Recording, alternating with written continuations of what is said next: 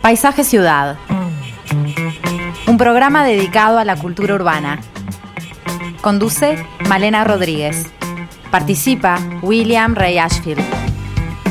Es una realización de BMR Productora Cultural.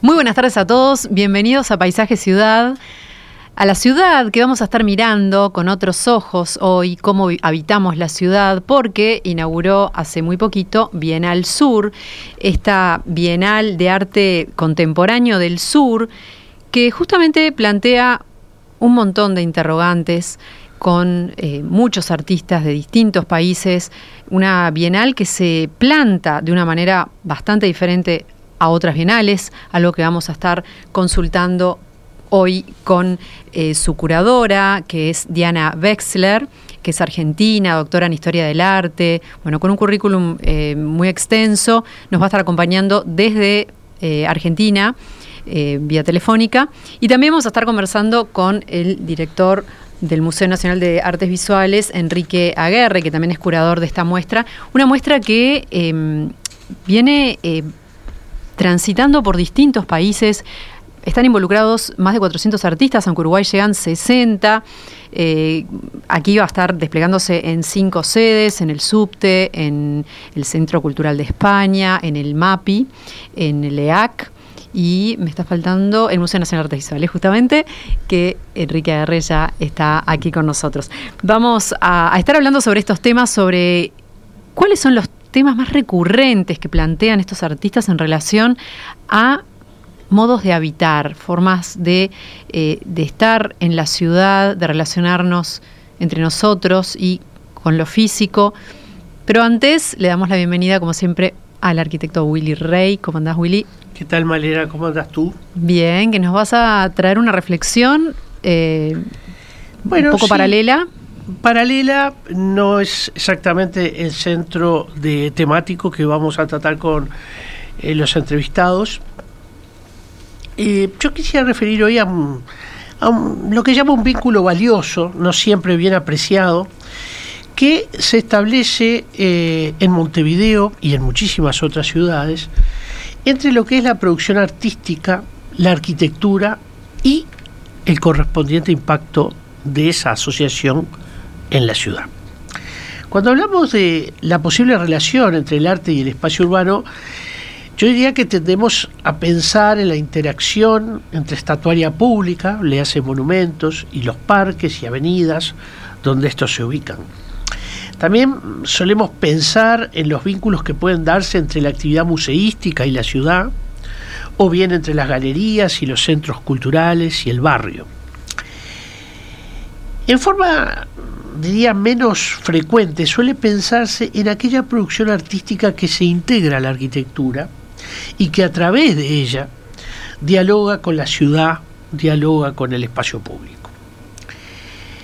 Eh, se trata de un vínculo que, más allá de la sinergia entre arte y arquitectura, alcanza eh, una proyección urbana eh, que se expresa en la calificación del espacio de todos, en la calificación del ámbito público y que por supuesto lo califica también.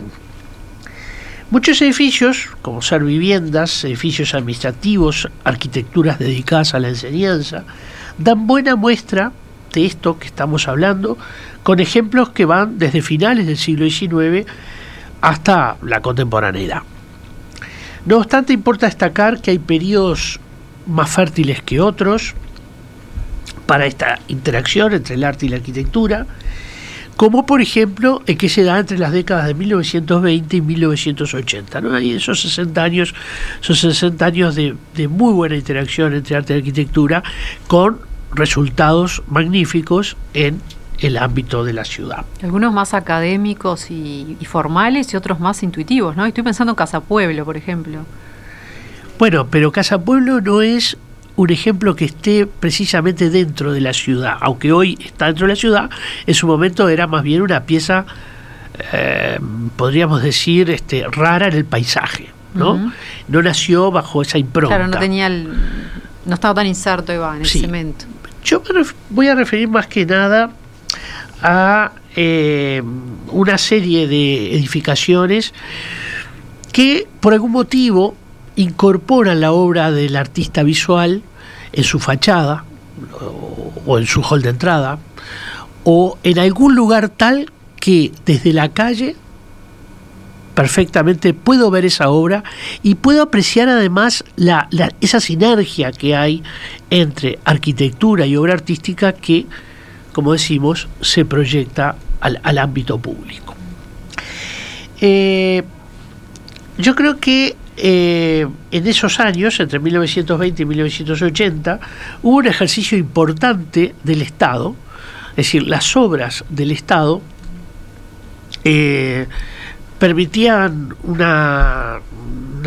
justamente un, vínculo potente entre estos dos actores, pero también en muchas empresas privadas, en muchas iniciativas privadas, en edificios de vivienda que de los desarrolladores. ¿Te, referís más a, la obra inserta o a la o a la arquitectura ya como una obra de arte? No, me refiero a la obra inserta. Murales. Por ejemplo, por ejemplo componentes escultóricos en el anteespacio eh, que da frente a la calle, mm. por ejemplo, en el jardín, en un jardín claramente visualizable.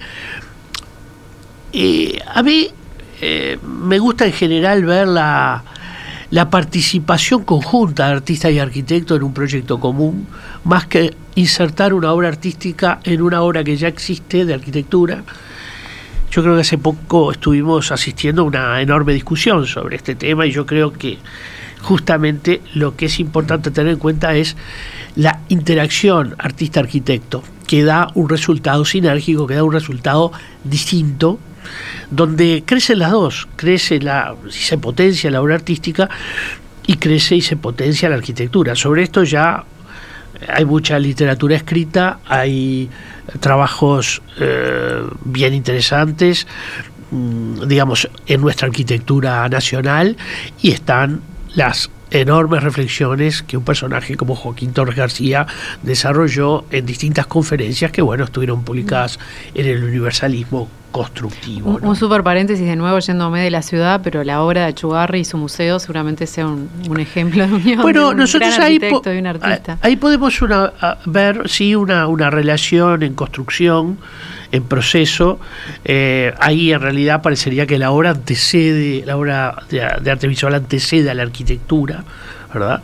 Pero, pero bueno, sí, evidentemente hay una buena interacción, sin duda, entre el arquitecto Ott, que proyecta esa obra, y también eh, el artista Chugarri, que es quien demanda la obra y que por supuesto eh, intercambia permanentemente con el arquitecto. Entre esas décadas existen, de 1920 y 1980 que yo decía, existen edificios emblemáticos como por ejemplo el Palacio Legislativo. Es una obra que nos gusta, no nos gusta, eh, la consideramos apropiada como arquitectura de su época, pero es una obra que, inaugurada en 1925, muestra esa potente interacción entre arte y arquitectura donde participan una cantidad enorme de escultores, una cantidad enorme de pintores de, y por supuesto de artesanos muy calificados para dar un producto final. Pero sin llegar a ejemplos tan importantes como el Palacio Legislativo, podemos pensar también en obras, eh, digamos, de carácter menos nacional o de carácter digamos, más inmobiliario, como podría ser el Palacio Salvo, con sus magníficos capiteles de bronce, sus ornamentos cementicios, o tantos ejemplos de la obra producida, por ejemplo, para eh, eh, por perdón, este, los constructores Bello y Reborati, ¿no? donde ahí vemos una artesanía calificada de la cual disfrutamos todos, porque hay calles enteras prácticamente que están proyectadas por Belli Roborati, dejándonos participar, gozar, disfrutar a través de la vista de eh, el aporte de esos artistas artesanos a la arquitectura y por lo tanto a la ciudad. En particular, eh, resulta una verdadera innovación el aporte de los arquitectos modernos, asociados también a artistas renovadores, entre los que recordamos ciertos binomios como el de Julio Vilamajo y Antonio Pena, el de Mauricio Cravoto y Severino Pose, o más tarde Paisá Reyes y muchísimos artistas del taller Torres García. Creo que el taller Torres García, junto a arquitectos como Paisé o junto a arquitectos como Leborne, van a marcar eh, toda una verdadera historia o un verdadero periodo, podríamos decir, dentro de este proceso de integración de las artes.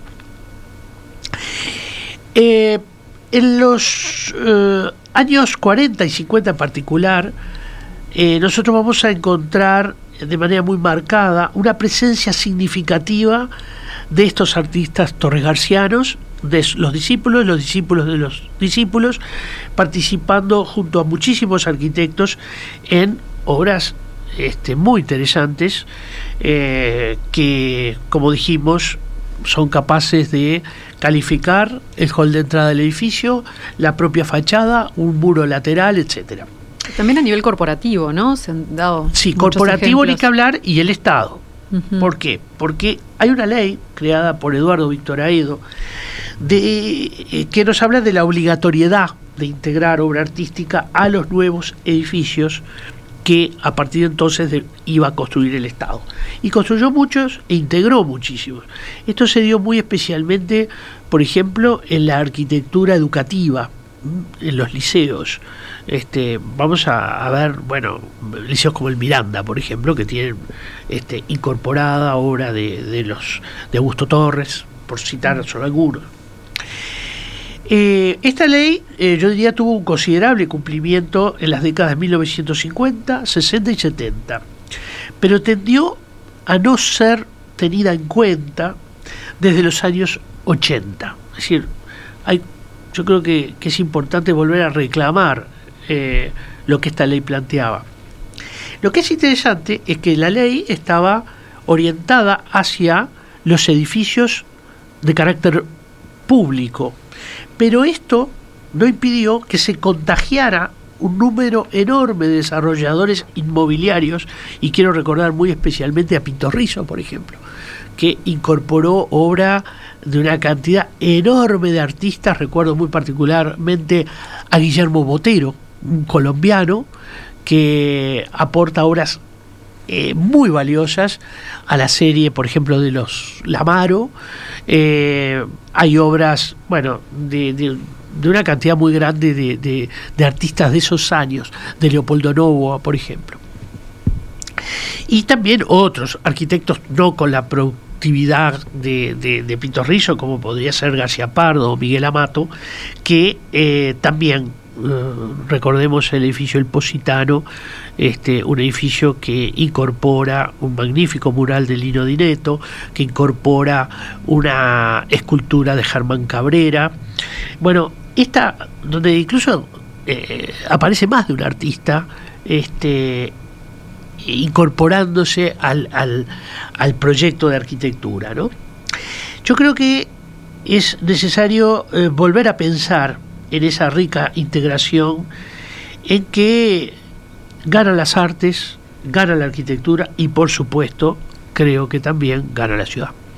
Bien, vamos a seguir conversando sobre la ciudad desde el punto de vista del arte y cómo habitamos, pero va a ser después de la pausa.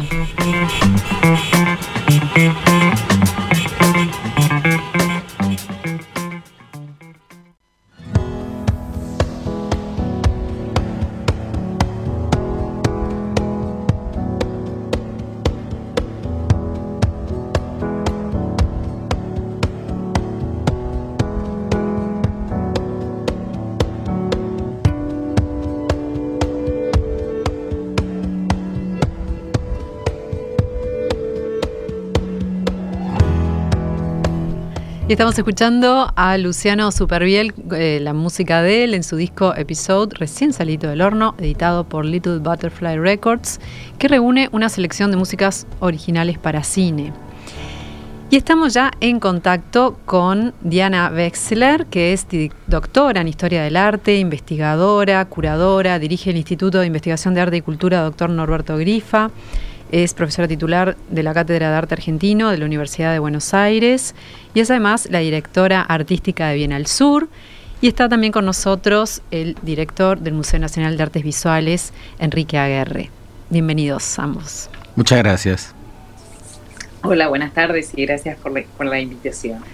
Buenas tardes, Diana, bienvenida también. Este, nosotros, bueno, desde aquí viendo, cómo es em, esta bienal que, como han dicho muchas veces, es una bienal distinta a, las, demás bienales. ¿Qué es lo que la hace diferente? Mira, ustedes venían hablando de ciudades y, en eso es en donde es, uno de los partidos, de, los puntos de partida de la diferencia. Porque Bienal Sur, en vez de estar en una ciudad como normalmente están las bienales, San Pablo, Venecia, por decir el nombre de las dos clásicas, eh, se despliega en un territorio expandido, en una cartografía que abarca cinco continentes en distintas ciudades, ciudades pequeñas, ciudades grandes, eh, espacios en donde se pone en diálogo con públicos de lo más diversos. Esa es una de las singularidades de Bien al Sur. Otro es el trabajo horizontal y en red. Y por eso, eh, bueno, Montevideo es una de las sedes por su su estilo democrático y participativo y colaborativo en, el diálogo que venimos teniendo desde la primera edición. ¿Cómo es que ustedes eh, se dan cuenta de esta interrelación? O sea, porque hay obviamente un efecto a nivel de los territorios donde se dan estas exposiciones, pero a nivel global, ¿cómo, cómo ven que funciona esto, eh, digamos, interrelacionadamente? A ver, por un lado, eh, nosotros vamos haciendo pie en las distintas sedes de distintas maneras y en la medida de lo posible de manera presencial.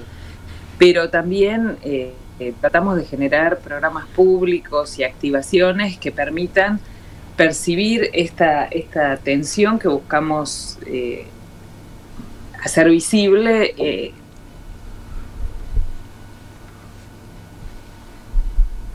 Hola. Ahí capaz que se perdió. Con cada, con cada espacio, con cada institución, con las maneras y las agendas que las instituciones tienen respecto de sus propias comunidades y a su vez eh, buscamos crear condiciones para que se perciba que esto que, que, cada uno está de lo que cada uno está participando forma parte de una red más amplia. Entre otros dispositivos lo que hacemos es una el desarrollo de una web que funciona como archivo de todas las ediciones y un archivo del presente, de manera tal que cualquiera que entra a la web sabe que mientras está en Montevideo viendo mm, modos de habitar, también hay modos de habitar en Arabia Saudita y hay modos de habitar en La Boca, en, Buenos Aires y, bueno, y una etcétera que va haciendo que cada uno arme su propia ruta. Y, hablando de rutas, bueno, otro dispositivo que construimos y que está en proceso de prueba porque las rutas están tan prediseñadas que, que cuando pusimos las rutas bien al sur enloqueció el sistema, es eh, la aplicación bien al sur, que es una manera, digamos, una brújula de, dentro del proyecto. Diana, me gustaría preguntarte, ya entrando más en los contenidos, cuando se plantea, y, está planteado en un texto que, tú firmas justamente, a esta bienal como un ejercicio de indisciplina. Evidentemente, y, a través de la lectura de las obras, uno puede perfectamente ver que hay, eh, digamos, una, una, un intento de puesta en crisis de, de la tradición disciplinante, ¿verdad?, que heredamos de los siglos XVIII, XIX y que todavía hoy está muy presente. Pero me gustaría que, ampliaras un poco esta idea del ejercicio en disciplina. A ver, eh, por un lado, eh, una de las, de las cosas que ordena el mundo del arte es la historia del arte, una, una de las disciplinas. Y frente a esta disciplina histórico-artística que se especializó en clasificar y en poner cada cosa en su lugar o en el lugar que prediseñó o prefiguró para eso, Bien al Sur busca poner, eh, desestabilizar esta disciplina, pero junto con esta disciplina y desde el espacio del arte busca desestabilizar otras inercias que ordenan el mundo. Nosotros Eh, habitualmente nadie se pregunta por los mapas, nadie se pregunta por norte y sur, o sea, se lo preguntó Torres García, vuestro Torres García, en aquel momento en donde decidió decir, dar vuelta al mapa y plantearse nuestro norte es el sur, pero, pero ese gesto eh, de indisciplina de, de, Torres es de algún modo, eh, con todas sus necesarias actualizaciones y con su historia, el que, el que elegimos retomar cuando decidimos plantear esta multipolaridad, esta polifonía, eh, cuando decidimos marchar en cada, en cada escenario con las reglas de, ese escenario y no imponiendo reglas nuevas. Eh, la indisciplina consiste también en, ir con, la humildad del migrante a, cada uno de los sitios. Eh, porque la disciplina en la que estamos habituados dentro de este capitalismo global es más bien la de que se impongan las cosas y no la de que se establezcan a partir del diálogo. Entonces, esta indisciplina tiene muchas capas, eh, de las que, bueno, te estoy comentando algunas, pero, pero bueno, por otro lado, como, como tú mismo decías, eh, las obras que integran Bien al Sur, que integran cada muestra, las lógicas curatoriales, son las que también invitan a, la indisciplina y con ella una, a asumir una posición crítica sobre el presente. Claro, en alguna medida hay eh, una referencia a la, a la indisciplina que por, un lado quiebra una cuestión más, si se quiere, intelectual, los, viejos casilleros del Linneo, ¿no? Donde las familias, las, los géneros, los y, y por otro lado hay también una indisciplina hacia eh, lo que pueden ser modalidades de conducta, modalidades de asumir las conductas más bien. Este, o sea que el término es bastante amplio y diverso este, en términos, digamos, de, posibles interpretaciones, ¿no? Sin duda. Y por otro lado, bueno, uno de los puntos de partida de, donde empezamos a conversar, Aníbal Josami, el, director general de Bienal Sur, y rector de un TREF y, yo cuando empezamos a imaginar bien al sur, eh, fue justamente en, ponernos como a distancia, observar el sistema internacional del arte, estos circuitos en donde siempre eh, circulan más o menos las mismas personas y que replica las lógicas de, de, otros sistemas en los que habitamos. Entonces también desde ese lugar es que, es que decidimos proponernos esta, este gesto de indisciplina, de, ensayar otras maneras, eh, con las mismas instituciones, pero yendo un poco más allá, tratando de, poner junto aquello que habitualmente está, está separado y, bueno, y darnos cuenta de que era posible. ¿Y, cómo, lograron justamente eh, salirse del circuito en cuanto a los artistas? Eh, decían que estuvieron viendo más las propuestas que surgían de los artistas antes, o sea, antes de convocarlos, viendo un poco qué había en el espectro artístico para luego hacer las convocatorias, cómo es que se logra este hacer una ruta distinta a la habitual. Mira, dicho así muy muy caricaturescamente, si las bienales convencionales eligen un curador general, ese curador general toma un tema y decide como, como el dictador de la moda, bueno, a partir de ahora en este, en este fragmento de, realidad que, vamos a construir, todos vamos a pensar sobre tal tema. Y a partir de ahí empieza a elegir artistas para que piensen ese tema o, a, los que invita a pensar ese tema. O sea, sería una estructura piramidal que funciona de arriba hacia abajo. En el caso nuestro, decidimos invertir eso y hacer un llamado abierto, internacional y libre en donde los artistas y los curadores pueden presentar sus propuestas eh, durante un periodo. O sea, por ejemplo, para el caso de 2021, el llamado se abrió el 14 de febrero de 2020. Y dada la pandemia, dado el pedido que, los pedidos que fuimos recibiendo, el llamado cerró en junio de 2020. Eh, durante todo ese periodo se presentaron más de 5.500 proyectos, los cuales fueron leídos integralmente y eso funcionó a modo de, testeo, de, indicio de cuáles eran las principales eh, eh, ejes, las principales cuestiones que estaban en este momento en debate dentro de, la escena artística internacional ampliada, porque la verdad que quienes se presentaron fueron desde Jordi Colomer, para mencionar artistas que están eh, incluidos dentro de, del recorrido en Montevideo, o, o Mohamed Shono, hasta eh, artistas que, mm, bueno, a Jordi Colomer lo conocía y a Mohamed Shono no lo conocía, y ambos eligieron este espacio horizontal y plural para presentar su propuesta.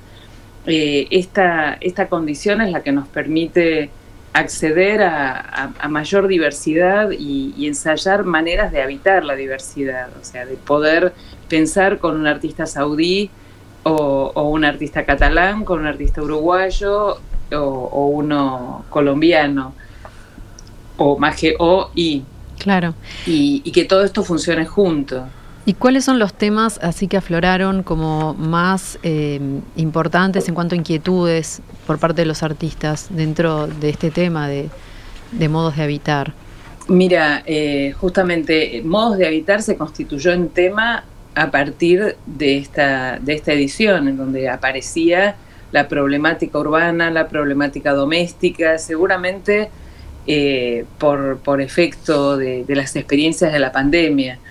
Y, junto con esta, con esta, con este eje que, llamamos modos de habitar, aparecía otro que, es un poco cara y cruz de, este, eh, de, una misma situación, que es el de conciencia medioambiental.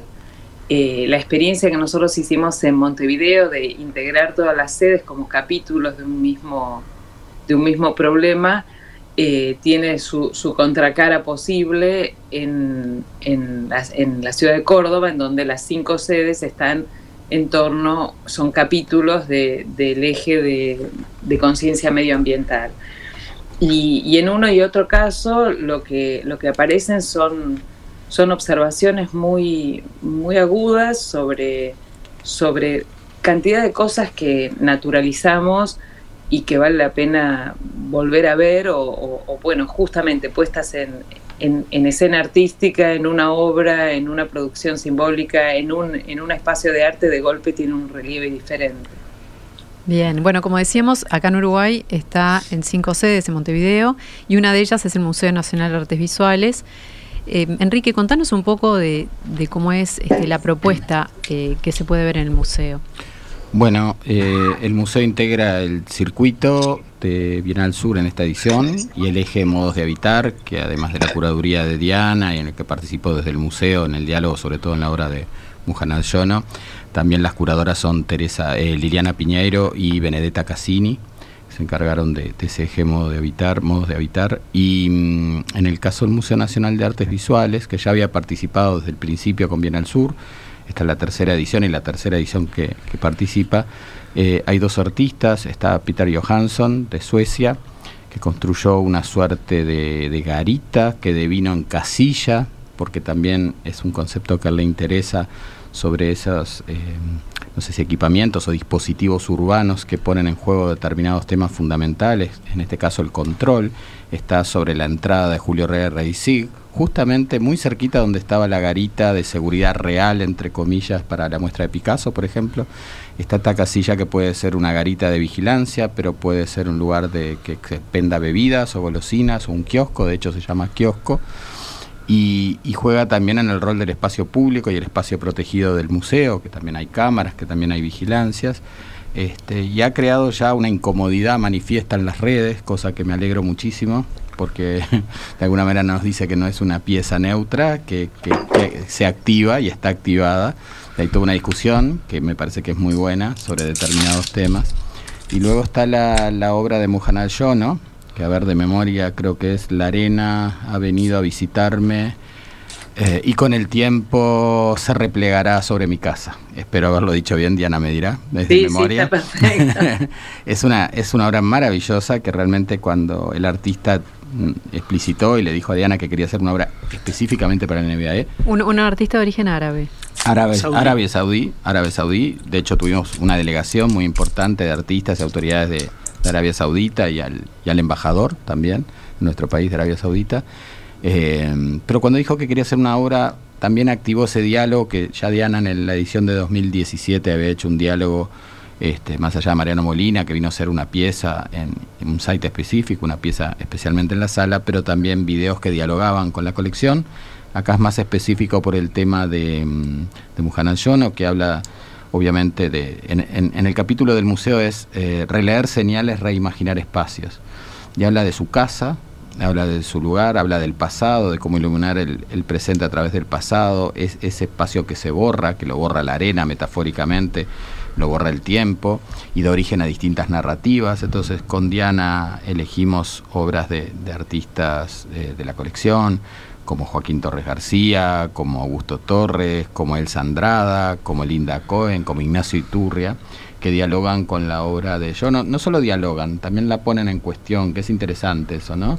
Es interesante también la dificultad del arte contemporáneo, no es dificultad por fuera de, que falte información, sino porque muchas veces eh, despierta un pensamiento crítico, una reflexión, un rechazo, pueden ser varias las estrategias de los artistas, y en una colección del museo que eh, está más vinculada a las bellas artes o al arte moderno en el sentido del siglo XX, este, crea esas tensiones que son bienvenidas. no, no, la, vivimos. Sí, me gustaría tener un poquito más cómo, cómo es ese diálogo de, estas, estas eh, pinturas, algunas más figurativas que otras, ¿no? Sí, sí. Nosotros, bueno, la obra de Jono hay que verla que son objetos, videos, este, dibujos muy frágiles en papel carbónico. Muy este, abstracta, ¿no?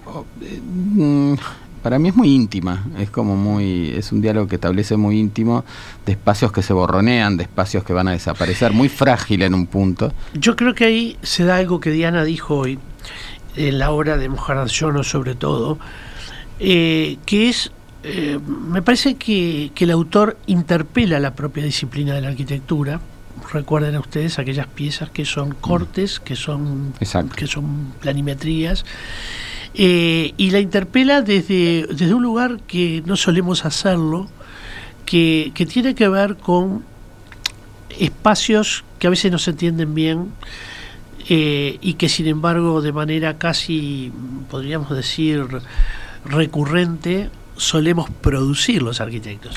Y lo mismo eh, me parece que que es lo que decías vos, que por un lado hay una interpelación que creo que es disciplinar y hay una interpelación que tiene que ver con las, los modos de habitar y, las relaciones con, con, ese con ese mundo del desierto del cual él pertenece. Claro, eh, yo no también hace hincapié en eso de que todo puede ser borrado, todo puede ser modificado de tal punto, pero como opera nuestra memoria, como opera nuestras emociones. A mí, por ejemplo, la obra de yo no la vinculo con, con, con, con los espacios que define, por ejemplo, Andrei Tarkovsky pero cuando lo pones frente a la Plaza Independencia de Iturria o a un abstracto de Fonseca, cambia y ya este, en ese sentido son los diálogos o tensiones que crea, pone en cuestión.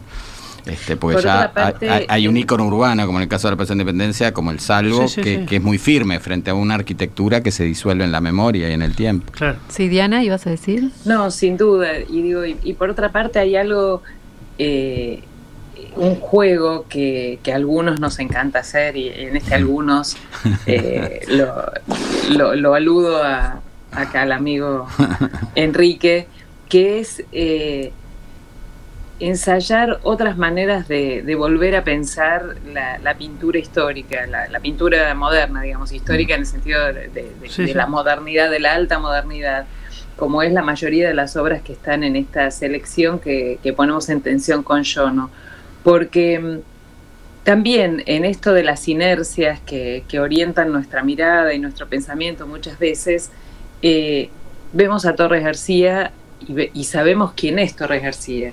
Vemos a, cualquiera de los artistas de la selección y sabemos quiénes son, y, más en el contexto de, un museo que, tiene muy cuidada su colección, que muestra bien, que, que trabaja mucho con la comunidad, con, con sus artistas.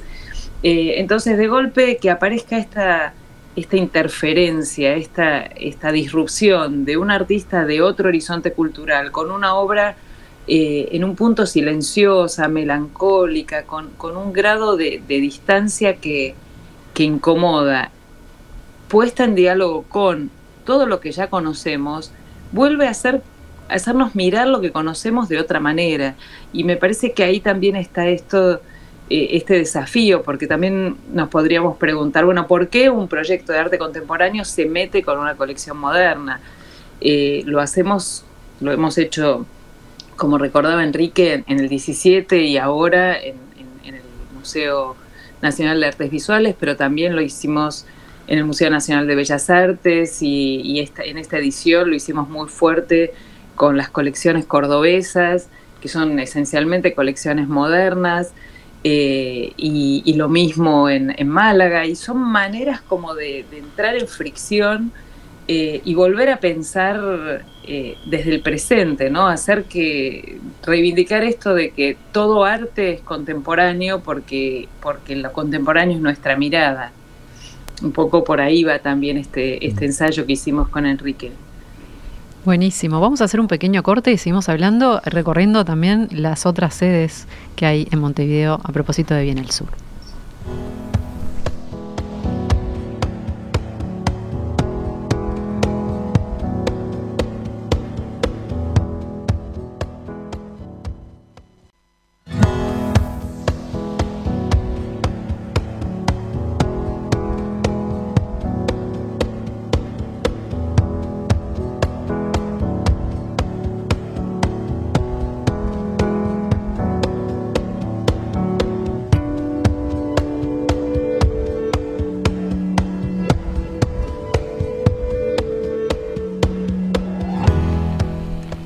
Escuchando a Luciano Superviel con su eh, disco Episode. Seguimos conversando con Diana Wexler y con Enrique Aguerre. Vamos al MAPI ahora, donde se puede ver The Crown Letter, una serie de trabajos eh, que son en video, fotografías, prosa, poesía, que fueron eh, recopilándose por distintas partes, ¿no? Son mujeres de distintas partes del mundo en la pandemia que fueron enviando sus impresiones de espacios este, íntimos. Este es un proyecto hermoso que, nació en pandemia, como, como bien estás diciendo. Eh, una artista francesa que se llama Natalia Nisik, eh, a comienzos de abril del 2020 empezó a invitar a otras artistas a reunirse, a reunirse de manera virtual eh, una vez por semana a un horario que más o menos eh, fuera viable para, gente que viviera en, lugares muy distantes. Eh, la, lógica era la lógica de red. Eh, a los pocas dos, tres semanas de haber comenzado, Natalia me escribió acerca de lo que estaba haciendo y, si podía ser del interés de Bien al Sur. Yo lo que respondí es lo, que respondo siempre. el Open Call es abierto y que con gusto vamos a leer el proyecto más allá de que a Natalia la conocía y, a otros artistas, otras artistas de las que integran esta red. Eh, bueno, el proyecto fue seleccionado y originalmente se presentó para ser alojado en la sede virtual de Bienal Sur, eh, que tiene un kilómetro indefinido, ya que, mm. ya que es, virtual, eh, y el formato de la obra es, del proyecto es un formato web. Eh, y consiste en que cada semana estas mujeres artistas no solo se reunían y se siguen reuniendo y comparten experiencias cotidianas, sino que eh, fueron eh, empezando semana a semana a incluir en esta plataforma web que ellas desarrollaron, The Crown Project, una obra que podía ser un texto, una foto, un video, que tuviera que ver con, esa, con ese contexto, con el contexto que iban viviendo semana a semana. Por eso eh, este, esto que, está, que, estamos, que tenemos disponible en el MAPI funciona un poco a manera de, archivo del presente. ¿no? Cuando eh, surgió la posibilidad de mostrar la, el proyecto de manera presencial, tuvimos unos encuentros lindísimos con, con las artistas eh, porque hasta ahora no había tenido una forma física, sino que solo había sido en formato electrónico. Entonces, de, ese, de esos intercambios surgió la idea de eh, volcar en este formato de, de, barras verticales cada semana las producciones de las artistas que cada semana eligieron aportar a este, a este archivo. Y, esto nos da una, especie de representación de intensidades diversas según la cantidad de obras que se, ofreció al proyecto eh, cada semana, pero también eh, son todas obras que al estar producidas en su mayor parte en tiempos de, encierros y de pandemia, dan cuenta del día a día de esta experiencia tan inusual que nos tocó a todos vivir eh, en este encierro casi global. Mm. Eh, y, lo interesante de este proyecto además es que es un proyecto que sigue vivo, que habiéndose superado por lo menos los momentos más crudos de la pandemia, las artistas siguen reuniéndose. De hecho, las artistas saudíes que no habían conocido el proyecto, al, verlo en, en, eh, perdón, en, Montevideo, eh, eligieron ponerse en contacto para sumarse. Eh, entonces, como nos gusta decir, entendemos que eh, esta situación relacional, de red, de, colaboración mutua, es un proyecto muy bien al sur. Y, por eso eh, nos parecía interesante sumarlo a este circuito de Montevideo. Bien, buenísimo. También, bueno, en el subte está la muestra Anarquitecton de Jordi Colomer que, destacarías. A ti, por ejemplo, ¿qué te pareció, em, Enrique? ¿Qué, reflexión te, disparó esta muestra que, hay allí? A mí me parece fantástica. De hecho, la íbamos a hacer en el museo y por, por, por, modos de que produce. Hay, hay algo que me gustaría este, aportar de Bien al Sur. No es que Diana y Aníbal y sus equipos vengan con, con, con paquetitos y digan esto para acá, esto para allá. No Bienal Sur es posible cuando activa cada uno de los nodos y nos ponemos a pensar juntos cómo va a ser posible ello, ¿no? es una dinámica. Exacto. Es más profundo que, simplemente que ocurra en varios lugares o en distintos, sino que... Se activa en procesos en... Procesos de colaborativos, ni hablar, pero además con, con la libido de cada institución, es decir, quiero ir hasta acá, quiero ir hasta allá, quiero... Los límites se van modificando también.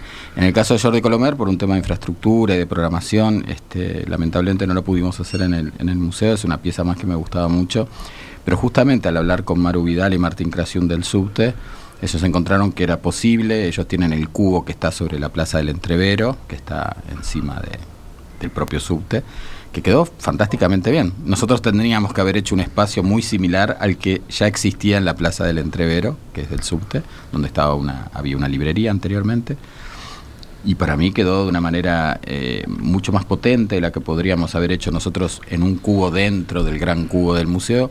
Aquí hay videos, hay fotografías, fotografías que están impresas del lado de afuera del cubo, hay transparencias, hay vidrios que dejan ver otros vidrios, otros edificios está Brasilia, creo, Diana, corregime, pero sí, como, emblema de la ciudad moderna, y hay, y hay réplicas de los edificios citados que se integran de otra manera. Para mí es, es, un gran artista Jordi Colomer, un gran artista, y es un trabajo fantástico.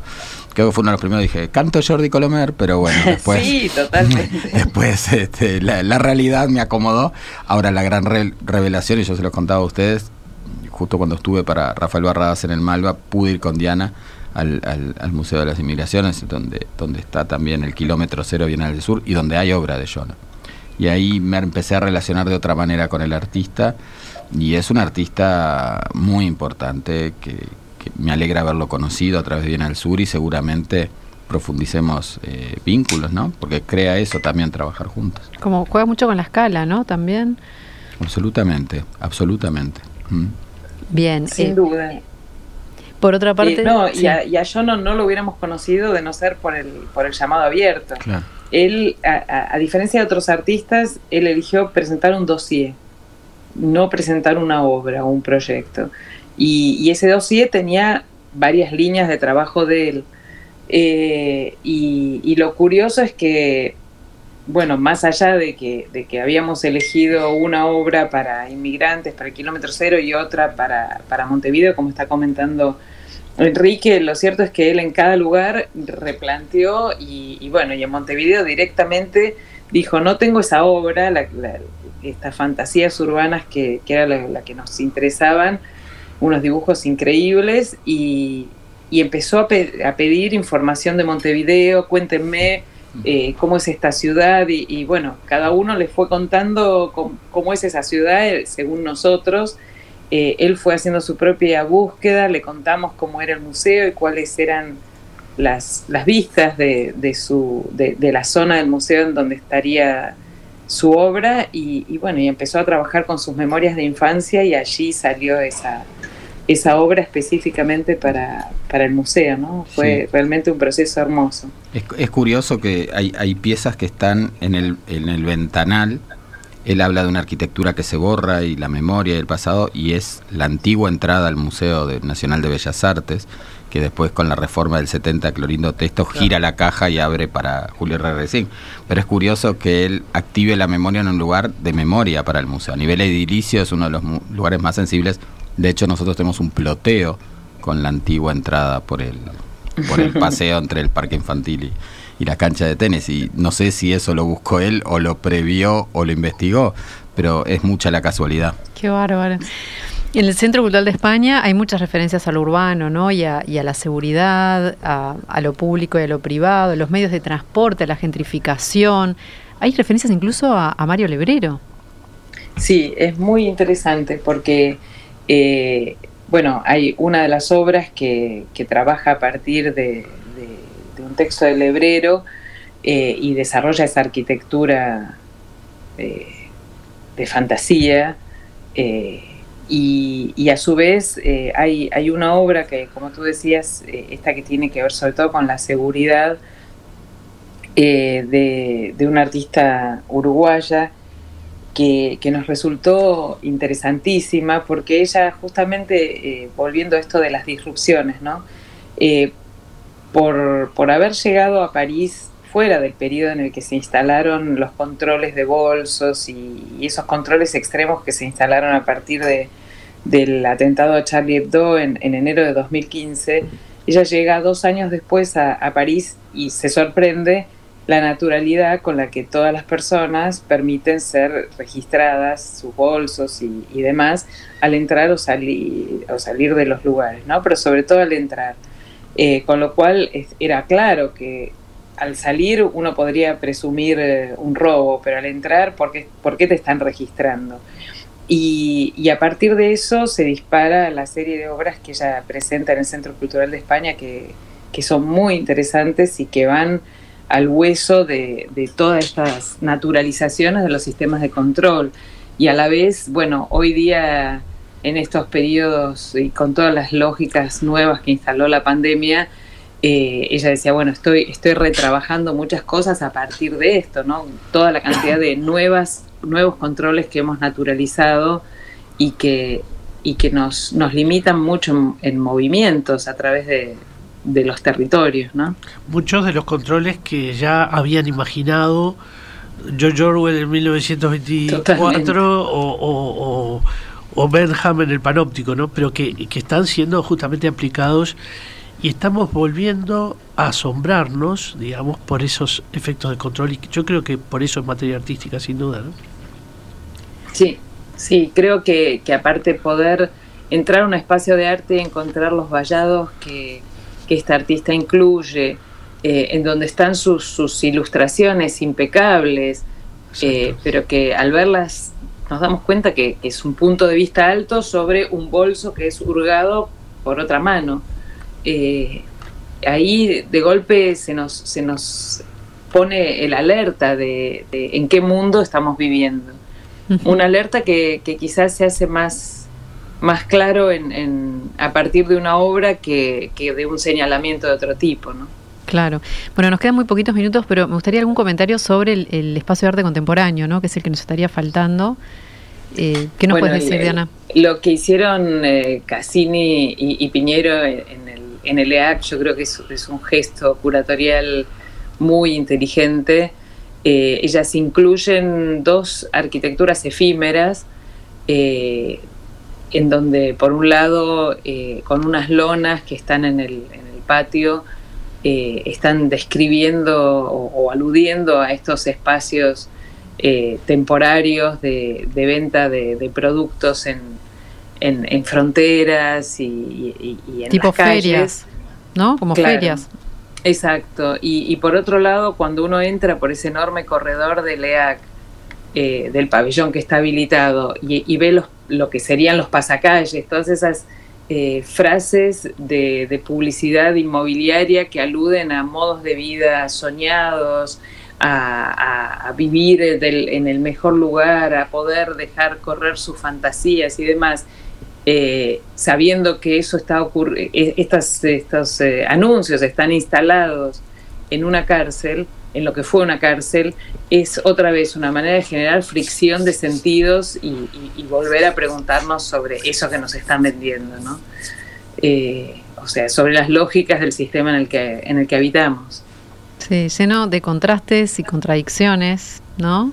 Que nos hacen reflexionar Buenísimo. Tenemos que ir a ver todas las muestras que se están pudiendo ver aquí. En el kilómetro, estamos en el kilómetro alrededor de 200, acá 200 en Uruguay. y pico, porque cada sede tiene un kilómetro particular.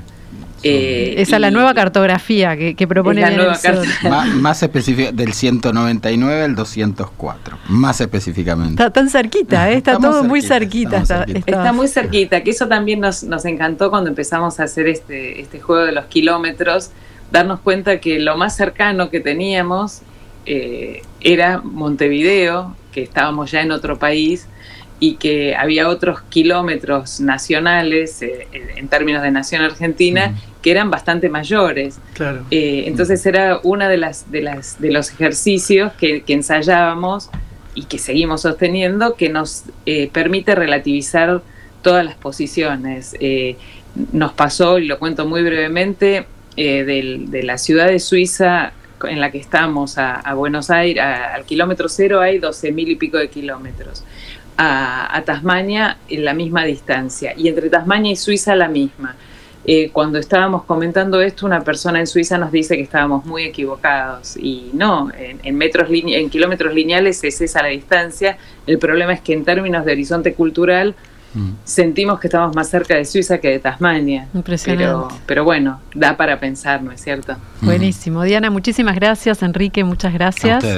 Eh, antes de irnos, decirles, recuerden que mañana es la noche de las librerías en su quinta edición una, bueno, un, evento que se hace desde el año 2017 en Pulsos del Centro Cultural de España, pero luego ya cobró vida propia. Eh, bueno, es un evento declarado de interés cultural por el Ministerio de Educación y Cultura. Y en esta edición son más de 70 las librerías y espacios culturales de 10 departamentos del interior que van a estar participando, además de Montevideo, y que bueno, ofrecen un amplio repertorio de actividades y promociones en la compra de libros con un horario extendido hasta la una de la madrugada. Así que no dejen de ir a esta fiesta del libro y afines y otras cosas, porque va a haber música y otro tipo de cosas también. Bueno, muchísimas gracias. Willy, nos vemos la semana que viene. Sí, exactamente. Que pasen muy bien. Viva la radio. Paisaje Ciudad. Un programa dedicado a la cultura urbana. Conduce Malena Rodríguez. Participa William Ray Ashfield. Todos los jueves a las 14 horas con repetición a las 21 en Radio Mundo 1170 AM.